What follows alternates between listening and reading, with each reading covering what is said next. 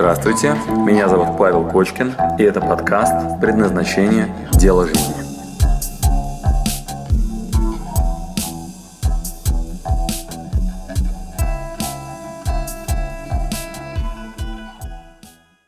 рассказывают про бизнес, и в их понимании очень часто есть бизнес, шаманство там, и вот все вот с этим связанное. Как тебе удалось объединить вот это вместе? Потому что я знаю, что это, это реально, что ты действительно а, свое предназначение находил в состоянии, когда, ну, в принципе, ты достаточно хороший, не то что хороший, а очень успешный бизнесмен, Мгм. но при этом очень глубоко занимающийся практиками. Хороший вопрос, спасибо, Талина. Чаще всего противопоставляют. Чаще всего говорят, что если начинается эзотерика, если начинаются какие-то тонкие такие нюансы энергетические, то это вот что воля, что неволя все равно. И э, эта эзотерика, она как-то на противоположном берегу, вроде бы как. И действительно я с этим согласен. То есть, к сожалению, даже свое первое отдавание, которое мне первое, что пришло в голову, чем я могу быть полезным людям, я подумал, что, наверное, своей вот этой эзотерической частью. Ну, слишком много я там медитировал в горах, чтобы как-то вот это вот спрятать и чтобы это ну, не было видно. Эм, Первое, что в голову пришло, это отдать вот эти эзотерические навыки. И я попробовал это сделать. А, И первые мои выступления на телевизоре были посвящены, знаешь, там, как во сне осознать себя, Осознанное сновидение. а, Абсолютно, да, да. Осознанное сновидение, да, там, э, помню, Первый канал приехали и говорили, а можно там найти любимую там во сне? И я там рассказывал, мы там снимали что-то. И я прям старался, старался искренне, чтобы вот передать этот навык осознанности, набора энергии, там, чувствительности, экстрасенсорики и так далее. И я старался, старался, старался, старался. И оказалось, что есть два сегмента, два. Либо совсем бомжи, которые абсолютно оторваны от реальности. И они вот прям сидят такие на берегу а, Ну, ой, тот самый ой, который да, совсем да, да, да, да, да, да, даун, даун, даун. И они такие, вы просто не понимаете, вот, э, вот этот мир, вот это озеро, отражение в нем меня, тебя нет, меня нет. Вот, и они такие медитирующие, такие святые, так это здорово. Вот, только если ему на ногу наступить, он сразу какой-то такой стресс впадает, такой, такой злой становится. Я, я прям смотрю, думаю, что какое-то не очень прочное у него это ну, состояние святости. Вот. А вторая категория, вторая категория, это совсем премиум. Совсем премиум. То есть прям люди очень высокого уровня, которые в служении, которые зачастую либо религиозны, либо глубоко, ну так, качественно медитируют ну, в том или ином виде, да, в своей какой-то религии. И я понял, что вот эта история с эзотерикой, она в серединке отсутствует. В серединке. И весь наш такой бизнес, который действительно более-менее бизнес, вот в нем как раз отсутствует эзотерическая составляющая. Она есть либо до, те, кто вообще деньги не зарабатывают, те, которые прям в сложной ситуации находятся, либо совсем после, когда уже не работают основные бизнес-инструменты. Да, поэтому я нашел себя а, позже с этой Гарвард и Тибет, когда пришел к этому верхнему сегменту, когда уже и деньги есть, и зарабатываешь более-менее, и там нужна святость, нужна некая чистота, глубина, она дает, дает силы. Очень сильно отзывается, потому что как раз-таки вот, вот свою программу управления судьбой я и замыслила, как будучи там бывший бизнесмен, там 25-летним там, стажем, и при этом очень много занимающийся энергиями и практиками, как это соединить и как это показать, что действительно есть не только вот это, да, там, ом, и мы все вот такие вот благостные, Да-да. да, а как именно в бизнесе, потому что я встречаю сейчас очень успешных бизнесменов, Мгм. Которые действительно а, идут по пути, и не говорят, что это эзотерика, а по пути понимания, как работает энергия, как работают кармические законы, как работает то, что а, позволяет быть на самом деле успешным. Потому что то, что мы даем, как поле, да, оно возвращается. Мгм. И вот здесь, наверное, самый, тот самый вопрос, когда мы делаем свою жизнь или жизнь делает нас. И я сейчас задам тебе вопрос, и Мгм. мы уйдем на паузу, когда Мгм. у тебя будет возможность подумать, Так. да? А как раз таки, если я ищу свое предназначение и нахожу, я управляю при этом своей судьбой, или же судьбой управлять нельзя, она все равно, как сказать, как, да, да, там, как карма, как фатум. Вот судьба – это фатум или это осознанное управление человеком своей реальностью? Скажу тебе историю красивую о том, как выглядел мой личный опыт, отвечая на твой вопрос. Причем, к сожалению, э, люди, которые слушают потом эту историю, они ее слышат именно как историю. А в моем случае я не могу ее ставить под сомнение, потому что она со мной произошла. И история была следующая. Когда-то э, в возрасте, наверное, э, класс седьмой школы, э, мой папа отправил меня в пионерский лагерь от завода «Динамо». Я приехал в южный город, э, поселок Мирный, и остановился там э, в школе. То есть это была школа, которая на лето сдавалась в аренду, э, превращалась в пионерский лагерь. И к моменту, когда я приехал туда на автобусе, у меня возникло странное чувство, что я там был когда-то. И первое событие, оно произошло, когда кто-то из э, тех, с кем я приехал, спросил меня, слушай, а где здесь можно попить воду? Я им сказал, спускаешься вниз к столовой, там бак стоит с водой, тут сложности вообще с этой с водичкой. Вот. И человек ушел, а я медленно так, мне начинает немножко искрить в голове, я же не был еще около столовой. Я не спускался вниз, я не видел воду. И я, с одной стороны, испытывал такие судороги из ряда, ты отправил куда-то непонятно куда, человека где то еще не был. С другой стороны, второй голос в моей голове говорил примерно такую фразу. А у тебя что, есть сомнения в том, что там бак с водой стоит около столовки? И э, я не понял, как подружить эти два голоса. И я подумал, ну окей, хорошо, он сейчас вернется, все станет понятно. Когда он вернулся, я спрашиваю, ты нашел бак с водой? Он сказал, да, да, нашел. Я еще раз немножко вздрогнул, пошел посмотреть э, на этот бак с водой. Еще через некоторое время я понял, что я знаю не только бак с водой, а я знаю, где в столовой и как расположены стулья. Я знаю территорию школы, где находится спортплощадка, ворота, где наш хозблок, как мы будем ходить на море. А еще через какое-то время я понял, знаю, я понял что я знаю а, каждое событие, которое произойдет в следующие несколько минут на протяжении следующего месяца. То есть у меня в жизни был очень интересный опыт, когда у меня было дежавю, Угу. Но только дежавю обычно, знаешь, несколько секунд. Да, дежавю всегда бывает. Это Такой типа, О, я видел ну, этот момент, как упадет сейчас это да, вот стакан. считает, что просто мы чуть-чуть раньше мозг просто немножко позднее информация доходит от там событий, которые. Абсолютно верно. А тут такая же история, история только на месяц. И чтобы мне не сойти с ума, я некоторое время зарисовывал на бумаге и записывал происходящие события, которые вот-вот произойдут. И пиковый момент был, когда я, там у нас был полдник, такой у нас кефир, булочки, я все время приходил, мне нравилось побольше. Вот, я брал этот кефир, вот, и я стою, и я вдруг наблюдаю такую картину. Играют между собой старшие два отряда. И ведущий говорит, придумайте себе название команд. В этот момент у меня становятся ватными ноги, я сажусь на стул, чтобы не упасть этим кефиром. Так сажусь аккуратненько на стол. Смотрю на, этот, э, на эту сцену и начинаю вслух проговаривать, просто чтобы не сойти с ума. Вслух проговаривать то, что они сейчас будут говорить. Я сажусь и прям говорю, мы будем хиппи. Выбегают какие-то ребята и говорят, мы будем хиппи. Я смотрю на вторую команду, как в кино. Я знаю каждую фразу следующую, которую они скажут. Вот. да, да мы, мы будем панки. Я вот так смотрю на это на все, и через некоторое время моя голова должна как-то впитать очень странный опыт. Я знаю каждую фразу, я смотрю сейчас как в кино, для меня происходящая история. То есть все, что они делали, я видел. Поэтому, отвечая на твой вопрос, является ли судьба фатальной, если я вот этот опыт свой вспоминаю, то, видимо, в этот же момент и на меня, и на нас с тобой сейчас в студии, и на вот этот чат, который прямо сейчас происходит в Инстаграм, и вот все то, что происходит в записи, кто-то уже смотрел. Более того, так и есть. Многие вот в это видео будут смотреть записи. И это страшно осознавать. И у меня этот опыт личный, то есть у меня это было именно так. И мое детское сознание в тот момент не могло уместить вообще происходящее. я вышел, с большим вопросом, а я вообще могу шаг-то сейчас сделать? Или кто-то со стороны уже знает о том, как я его сделаю? В чем смысл тогда вообще любых моих действий, если кто-то со стороны сейчас знает каждый следующий шаг? И моя картина мира, в которой я живу, она выглядит как бутерброд, знаешь, как два слоя одновременно.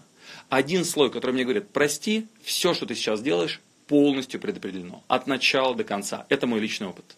Вторая составляющая, а я вот могу рукой сейчас махать, а могу не махать. А я прямо сейчас могу посмотреть вот сюда, вот там в этот телеграм, или сюда, там, или куда-то еще, да, а могу не смотреть. И оказалось, что то, что предопределено с одной стороны, не отменяет моей вот этой степени участия прямо сейчас. И у меня в какой-то момент перестали конфликтовать такие вещи, как предопределено, да, но это не отменяет моего текущего усилия. А бизнес, да, но это не отменяет мое внимание к энергетике, к тонкости э, происходящего, да, тонкости полей, абсолютно верно. И э, вот эта история исключения, то есть если бизнес, то без вот тонких энергий, вот, или если предопределено, то значит надо лечь на диван. Ну попробуй ляжь. Попробуй ляжь и полежи, насколько тебя хватит. То есть, да, вроде бы фатально, то есть, значит, я могу ничего не делать, значит, я могу разделать. Попробуй. Тогда да. То есть, у меня сразу возникает вопрос. Если все фатально, тогда Да. зачем, в принципе, искать свое Абсолютно верно, да. Ну, И- ну, живой И вообще что-то делать, и вообще что-то делать. Вот, хорошая новость. А, Я всегда действовал от противного, но попробуй не делать. То есть, ну, вот мы знаем, что Ты все... поток. Вот, ну ты попробуй не делать. То есть, ну зачем это брать на веру? Откажись, скажи, что все предопределено, поэтому я буду лежать на диване. Ну давай посмотрим, сколько ты способен пролежать. И вот эта история с э, разрешением пространству существовать помимо тебя не отменяет никаких внутренних мотивов и внутреннего участия в рамках этого потока. И э, у меня внутри, как ни странно, нет конфликта на эту тему, расслабился.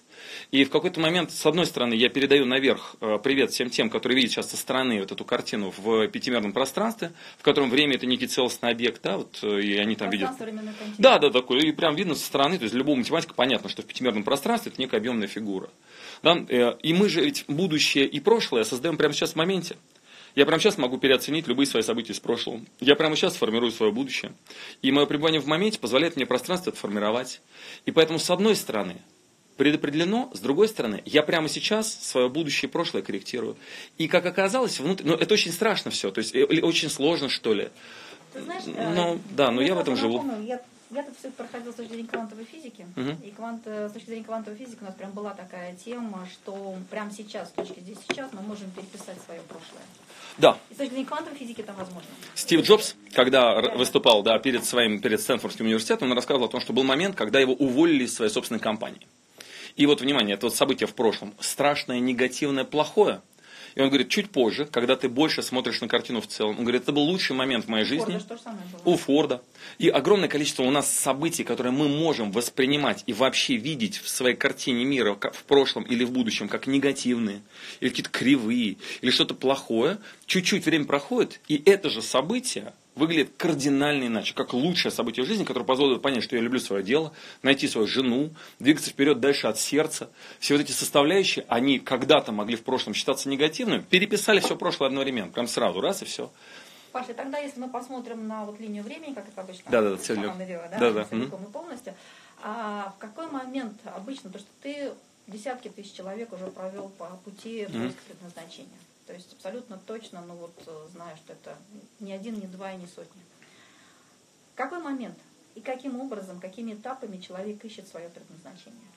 Мы обнаружили четыре этапа. Это классика для нас, то есть у нас на, э, вся методология, вся программа обучения построена на таких четырех классах обучения. А, Первый, самый важный этап мы называем лось-сценарий. Когда человек перекладывает ответственность, э, безличностные глаголы, кончающиеся на лось. Смеркалось, деньги на телефоне кончились, э, там Москва остановилась, Машина сломалась. машина сломалась, да, и я все время смотрю, говорю, слушай, ну что сломалось? Мне когда дети произносят, меня прям все будоражит изнутри. Вот тут у меня игрушка сломалась. Я говорю, ну как она сломалась? Говорю, ну кто ее сломал? Не я, не я, не я, она сама сломалась. Значит, это стадия лось сценарий. На этой стадии вообще человеку невозможно помочь, потому что не у него проблема. То есть проблема вовне, Вот. вот, В этот момент он приходит в коучинг. Э, Если конечно. удается повернуть, Правильно. тогда мы работаем. Абсолютно Если не верно. удается, Абсолютно. ну, извините, вы Да, не да.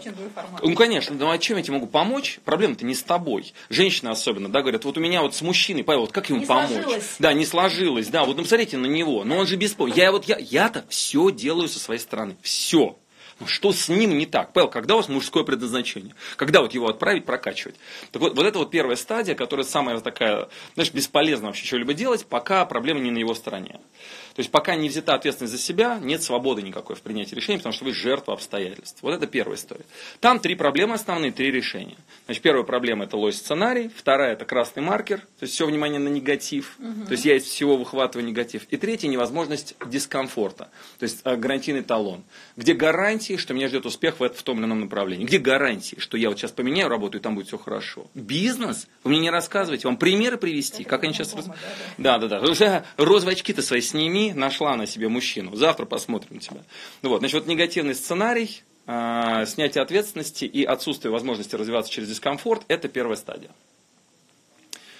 Проходим ее, то есть человек готов развиваться, угу. да, культ ошибки приобретает, вот как у маленьких детей, все время все проверяют на прочность. А, зеленый маркер, то есть я все-таки выхватываю позитивные события, да, смотрю, куда двигаться вперед, и принимаю ответственность на себя, пройдена первая стадия. Очень непростая, мы прям над ней много работаем, то есть она так требует я знаю, она всегда речь, там переделывать, там все тело корежит, вот э, очень сопротивляются люди. Вот, но если через это пройти, то тогда есть шанс на развитие, да, на себя берем мячик. А, вторая стадия а, – поиск направления. Когда человек говорит, ну, пошел, что мое? Мы раньше с нее начинали, с этой стадии. Вот что мое? И, как оказалось, несложная стадия. Как оказалось, есть пять времен предназначения, пять первоисточников, которые мы анализируем и получаем изрядный набор хороших гипотез. Не на 360 же градусов проверять, что мое. Да, надо ли мне проверять, что я стоматолог или что я крановщик. А может не в геодезию? Вот, как мне отсеять часть гипотез и оставить небольшой набор для проверки? Мы подготовили набор практик. Сначала их было очень много, сейчас мы заняты только сокращением, то есть оставляя только самые эффективные просто по опыту. И, э, собственно, суммарно это примерно 5, ну, вот, 5 блоков таких. Это генетика, самое дальнее прошлое, которое у меня прошит. Да? Это опыт от даты рождения до сегодняшнего дня, что получалось, что не получалось, когда энергия была, мои грамоты, достижения. Там зеленый маркер очень нужен, потому что обычно люди обесценивают. Обычно, да, даже рисуют длинную линейку. Да, да, да, да, длинную линейку времени. Да, абсолютно верно. Абсолютно верно фотографии, события, график можно рисовать, плюсы и минусы. И Абсолютно верно. В огромном количестве коучинг. Кстати, и минусов тоже. Почему? Потому что минус ярко заряженный тоже дает хорошую подсказку, как мы уже говорили, например, Стив Джобс, то, что сегодня минус, завтра ну, мощный вклад. Вот, соответственно, опыт, после этого телесные реакции здесь и сейчас, туда же все одномоментные срезы. Нумерология, астролог, таролог, human design, то есть все, что в моменте можно чик, по роговице глаза там, или там по ладони снять, да. да, прям пам, сфотографировали. Вот, э, это все здесь и сейчас, мы можем прям текущий срез человека получить. А, ближайшее будущее и а, что останется после меня. То есть из этих первоисточников мы собираем гипотезы, вот это вторая стадия. Гипотезы еще не дают ответ на вопрос, в чем мое предназначение, но дают подсказки о направлении. Раз, два, три, вот это, у меня там максимальное количество шансов на реализацию. Это вторая стадия. Угу. Да, итого, да, значит, к, к текущему моменту. Краткое содержание предыдущих серий. А, четыре стадии, и это экспериментальным путем стало понятно.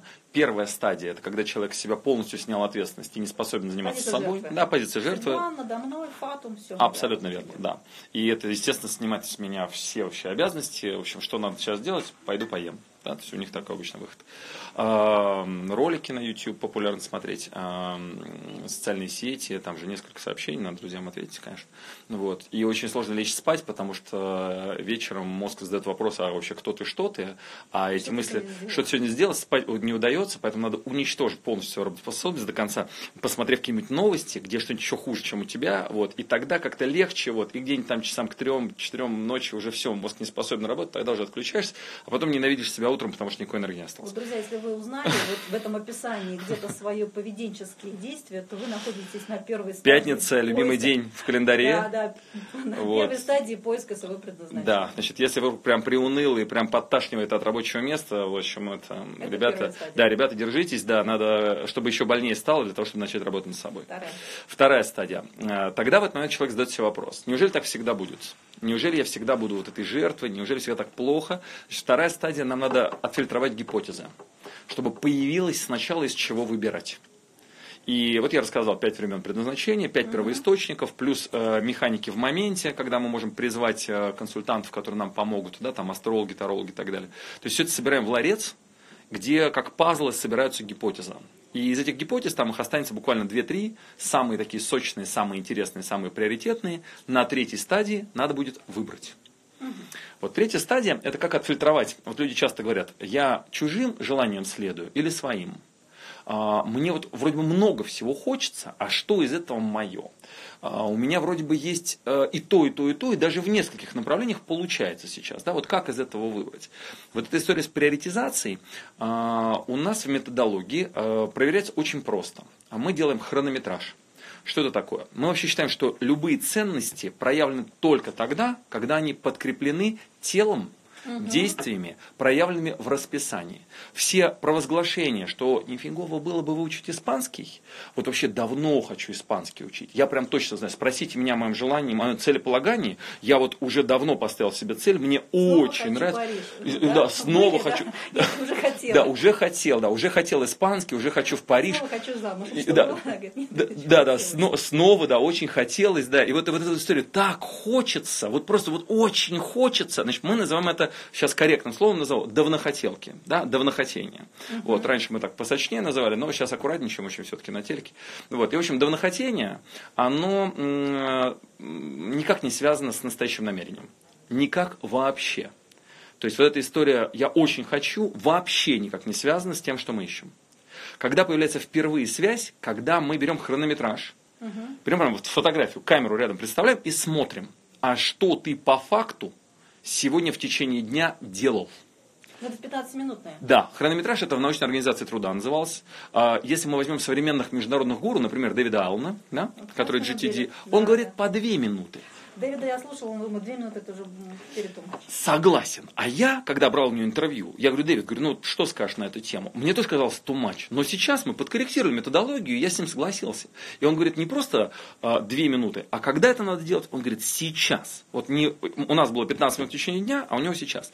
Итак, третья стадия, мы называем ее микрозадача. У Дэвида называется very next action, то есть прям ближайшее микродействие.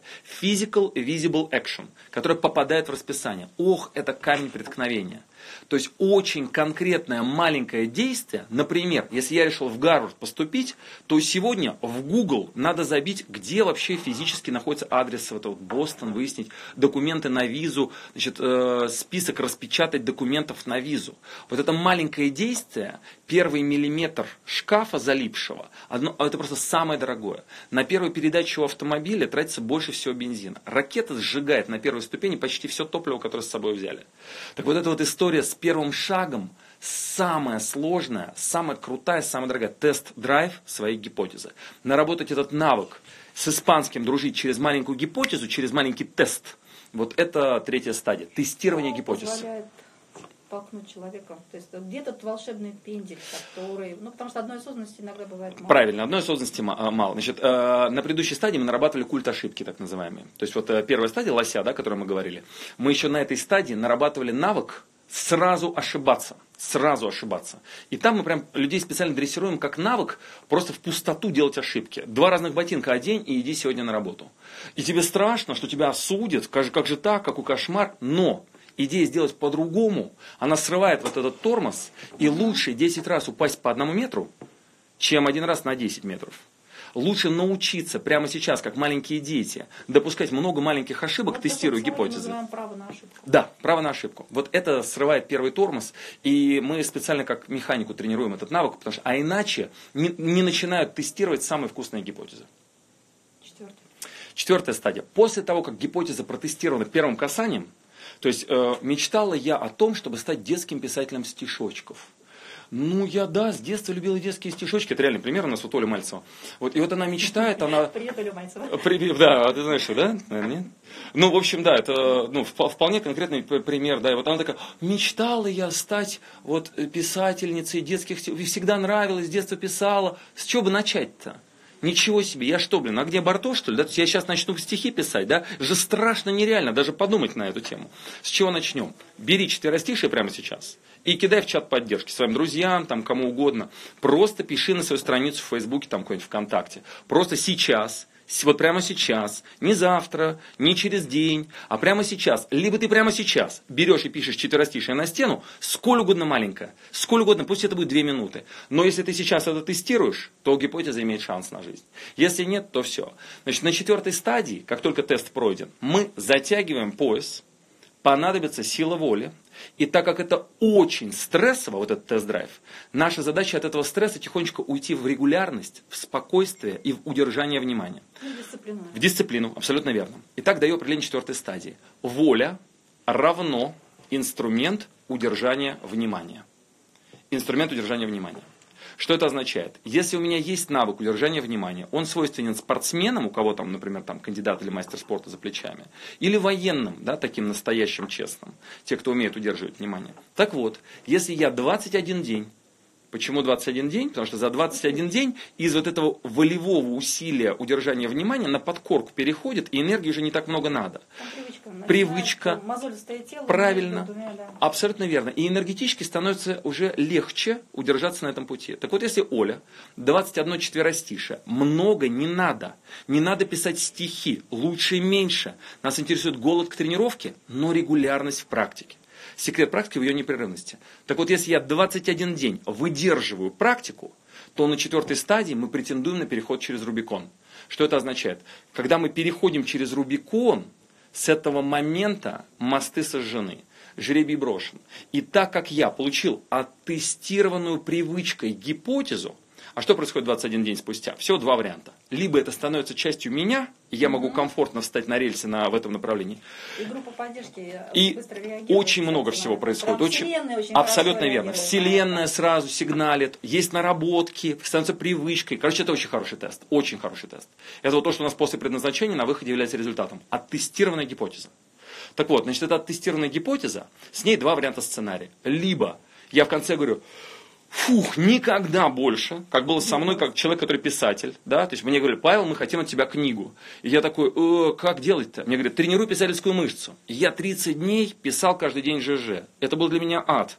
Спустя 30 дней этого жуткого напряжения, волевого, я принял для себя решение. Больше никогда. Из меня писатель, который вот, ну, текст пишет, ну, это как деньгами печку топить. Вот, и два варианта. Либо я очищаю голову от этой гипотезы и отпускаю навсегда. Я пробовал. Либо второй вариант, это становится частью меня, и я Оля Мальцева, которая теперь пишет детские стишочки на потоке с радостью, и теперь она вон, конкурсы всякие выигрывает, и теперь у нее свои книги на эту тему, потому что это оказалось ее. И вот этот момент мы называем переход через Рубикон. Когда я захожу в бой, и там нет гарантий, и там очень сложно, и там а, я каждый день работаю, потому что я готов это делать даже в отпуске, и это для меня кайф, я готов приплачивать за эту деятельность. Со мной невозможно конкурировать, потому что я это делаю с любовью от души, даже тогда, когда мне никто не платит, даже тогда, когда я готов доплатить за это. И начиная с этого момента, это такое чистое отдавание, это поток, который настолько превосходит ценность относительно того, сколько за это платят и благодарят, а так как там нелимитированный ресурс, то начинаешь это так раздавать. А народ говорит, вау, а можно мне? Они в очередь встают, и сразу монетизация, и сразу самореализация, и выглядит очень круто. Вот это четвертая стадия, переход Ну, через Рубикон. говорим, когда режим самурая. энергия идет уже потоковая, да, а не от себя лично, потому что через себя. Да, да, да, сквозной прям такой Она сквозь тебя. потоковая. Все здорово. Нашли предназначение. Вау. Прям крутяк. Начали в это предназначение работать, все пошло. И вот это говорит такой весь, но мы с тобой знаем, что чаще всего после всех тренингов, после каких-то вот таких э, прорывных трансформационных вещей, человек очень сильно идет вверх. И 90%, 99, наверное, если не 100, да, есть откатный период. Есть, да. Что делаем тогда? Очень хороший вопрос э, и очень частая ситуация, действительно. То есть она почти неизбежна. И большое количество людей и тренеров а, как-то боятся очень откатов. А, У меня был шикарный совершенно эксперимент с а, моим тренером в фитнесе, а, который в какой-то момент позволил мне допустить свою грубейшую ошибку, когда я сильно очень активно перезанимался. Меня тренер не подпускал к тренажерам и говорил, типа, все время по чуть-чуть занимаемся, 40 минут, 10 минут разминка, круговая тренировка, 10 минут заминка. И выгонял меня из зала. Сокращая историю, я очень на него разозлился и целый день занимался 12 часов. Ну, ну, в общем, столько, что у меня там в отказ мышцы шли, что я уже не мог ничего делать. В общем, на следующий день я понял, почему не надо было заниматься так много.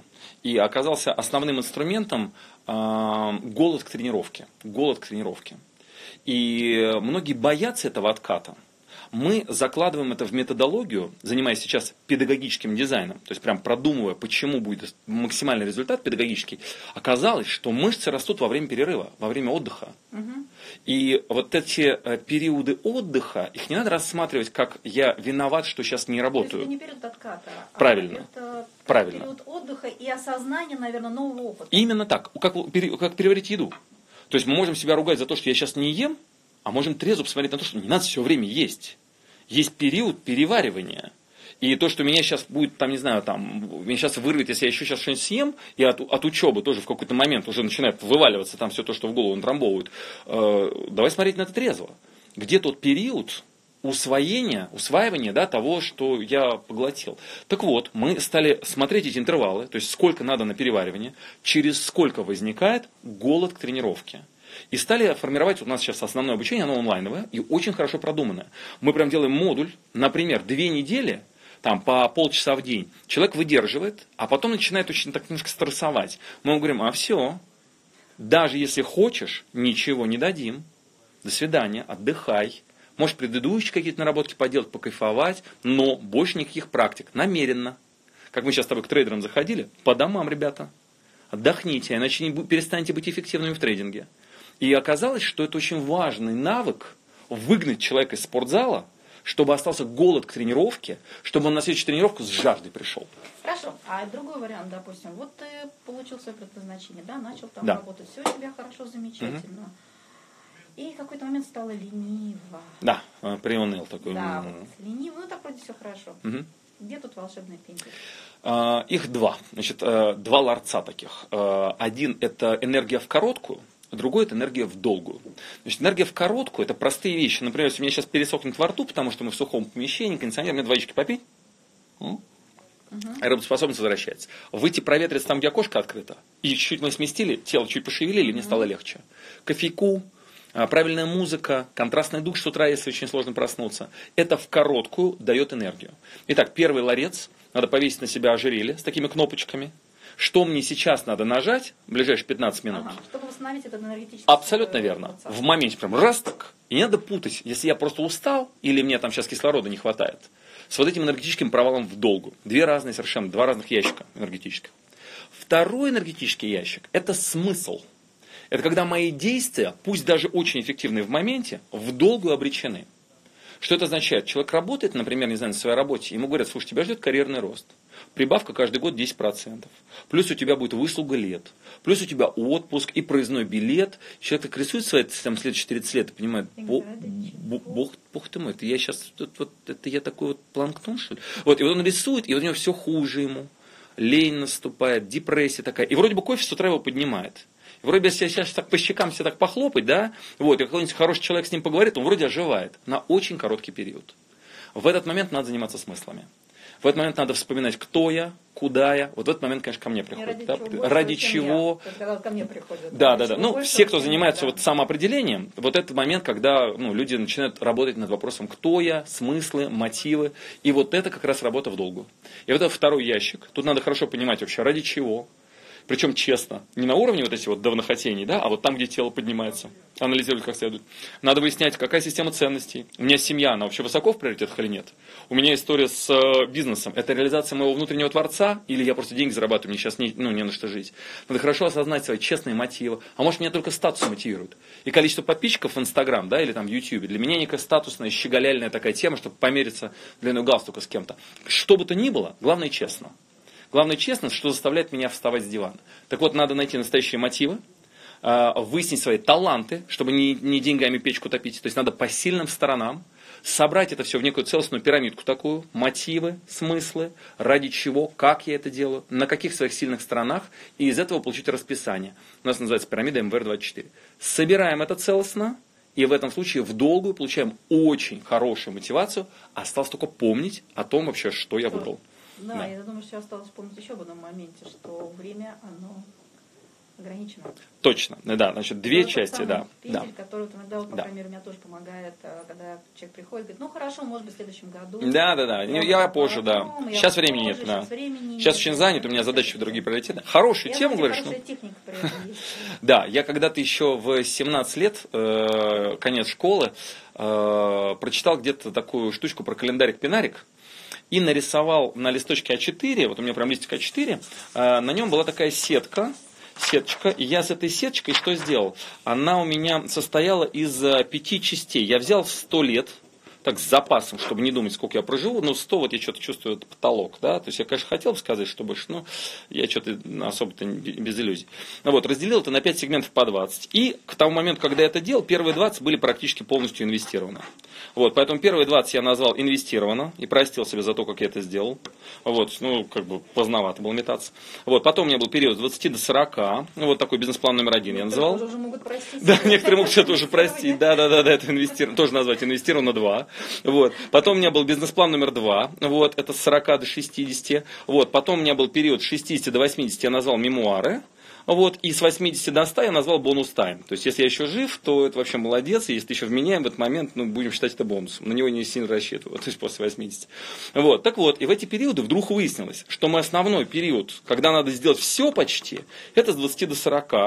И я взял эту сеточку, ну, мне тогда было просто как раз к 20. Вот, я взял эту сеточку, и вот этот кусок с 20 до 40, 52 ячейки по горизонтали, а это недели были. То есть я вот в такой вот прям лист бумаги расписал 52 ячейки по горизонтали, и, собственно, 20 лет вниз я сделал как 20 э, строчек. Угу. Эта сетка у меня была засунута под выключатель в моей комнате. И я, когда начиналась неделя, первая неделя, да, вот там вот здесь вот у меня года были, да, я подходил и отмечал эту неделю половинку квадратика заштриховал, там прям как раз все умещается. Прям половинку квадратика заштриховывал в начале недели, а вторую половинку к концу недели. Через какое-то время я начал чувствовать скорость течения времени и самое интересное, сколько пройдено, а сколько осталось. Как тут недавно одна актриса сказала, говорит, основной моей ошибкой в жизни было то, что я две трети своей жизни считал, что у меня все впереди. Вот, и я в какой-то момент понял, что у меня есть некое течение времени. Я расставил уже пройденные события и наметил события, где и когда они должны произойти. Ну и, собственно говоря, по этой мотивашечке очень долго у меня был волшебный пиночек. И вот этот волшебный пиночек у нас есть, мы движемся. Да. И в какой-то момент нужно понимать, а вот туда ли я иду? Да, да, да. Вот я знаю просто точно, что э, я очень люблю эту технику, на самом деле, у тебя. Угу. Это она моя любимая. Расскажи, пожалуйста, когда про ту доску, которая у тебя есть. За спиной в кабинете. За спиной в кабинете. Я, я, я видела, пересматривала много раз. Да, ну да. Доска за спиной в кабинете, мне кажется, она у каждого. В любом, Ох, хорошее дело, хорошее дело. Значит, Дэвид Аллен а, называет это «вынести мечту на внешний носитель». И он говорит, мы уделяем этому огромное количество времени. Это вот создатель GTD как раз. А, и э, я также долго работал над тему, э, как бы не, не, это, не так много времени тратить на то, чтобы вспоминать, кто я, куда я. Допустим, я прошел предназначение, допустим, я помедитировал в горах, или пообщался с профессиональным коучем и там, психологом. И мы прям как-то глубоко нашли мои мотивы, смыслы, и меня прям так вдохновило. Но я на это потратил столько энергии, что как только рутина начинается, забываю об этом. Угу. Очень хорошая идея, зафиксировать то, что глубоко проработал, что на самом деле мое. И форму, как это сделать, вот это еще один очень интересный навык. Я пробовал и заставку на компьютере поменять, и плакат желаний нарисовать его в туалете прикрепить, и что только я себе не выдумал, mind map нарисовать. Значит, задача такая, найти такую форму, которая конкретно для тебя будет работать. Не надо никого слушать, там, не знаю, советчиков, профессионалов и так далее. Посмотрите, сто разных вариантов есть, напоминалку себе придумать. Хоть крестик себе на шею повесить. В моем случае за спиной у меня оказался наиболее работающий инструмент доска. Я, честно говоря, думал, что я на ней буду мелом рисовать всякие разные свои проекты и задачи, но она в результате с отдана под систему ценностей мою, под проект, над которым я сейчас работаю. И мне, чтобы вернуть себе и восстановить энергию вообще, что я делаю, зачем, я просто разворачиваюсь, и там мне очень наглядно видно вообще, кто я, куда я иду. Я ее неоднократно пересматривал, чуть-чуть корректировал, а сейчас уже почти не правлю, потому что она со мной полностью соединена, там все мои вообще картины ближайшего будущего детально отрисованы. И в завершении сегодняшнего эфира тогда у меня короткий вопрос. Какой же твой следующий шаг, Паша? Следующий шаг. А, мы полностью перестали вести офлайновые мероприятия. Если раньше мы делали очень много живых мероприятий, то сейчас мы полностью ушли в онлайн. Почему? Оказалось, что когда мы вели офлайн, надо было дать домашнее задание, человек его все равно делал дома – После этого мы должны были создать группу поддержки, чтобы он опять не слился, вот эта история с откатом. И у нас был в середине такой важный офлайновый кусок, когда все в Москву приезжали, работали. В результате сейчас наш вывод такой. Предназначение ты будешь реализовывать все равно в своей реальной жизни. Бесполезно перекладывать это на тренинговый той зал рутине, в, в той рутине, в которой ты есть. Значит, наш следующий шаг – это очень четкая, выверенная методология в онлайне, куда человек может в любой день подсоединиться. И мы сейчас каждый месяц стартуем потоки, в которые заходит 10 тысяч человек. Там огромная толпа, которая постоянно работает над собой. Я очень горжусь, и сейчас я стараюсь это сделать предельно качественным, очень интересным, так чтобы там э, был педагогический дизайн прям вот в самом лучшем виде, геймификация, э, чаты, народ друг друга поддерживает, группы, лидерборд. В общем, это так красиво, я сейчас над этим работаю и мечтаю, что мы это еще и на английский переведем и будем по всему миру раздавать. Паш, спасибо большое. Я прям в завершении поздравляю тебя с выходом книги. Я знаю, прям на сегодня вышла из типографии. Да, да, да, да. В следующем Прит... нашем да. эфире мы обязательно А, Друзья, ну, наш сегодняшний эфир завершен, а, но мы не прощаемся с Павлом Кочком, потому что мы делаем несколько серий. Вы сами понимаете, что поиск предназначения – это не про несколько минут эфира. Да, это в долгу. Это Это- роскошь быть собой. Это роскошь быть собой. Оставайтесь с нами, оставайтесь на волне радио Рост ФМ. А Мы с вами сегодня завершаем. Растите, друзья. Уверен, что на Рост ФМ есть масса всего интересного, что вас поддержит. И э, выберите сегодня одно какое-нибудь простое действие, которое в жизнь воплотите. Да, это очень важно. Сделайте маленький-маленький шаг, как учил Паша, и действие, тогда ваше предназначение тоже будет не за горами. Оставайтесь Спасибо большое. Таня. Спасибо большое, спасибо за эфир. Спасибо, что дослушали до конца. С вами был Павел Кочкин. Если вам понравился этот подкаст, пожалуйста, скажите об этом мне. Нажмите лайк. Пусть будет видно и другим, какие подкасты хороши. Услышимся через неделю. Пока.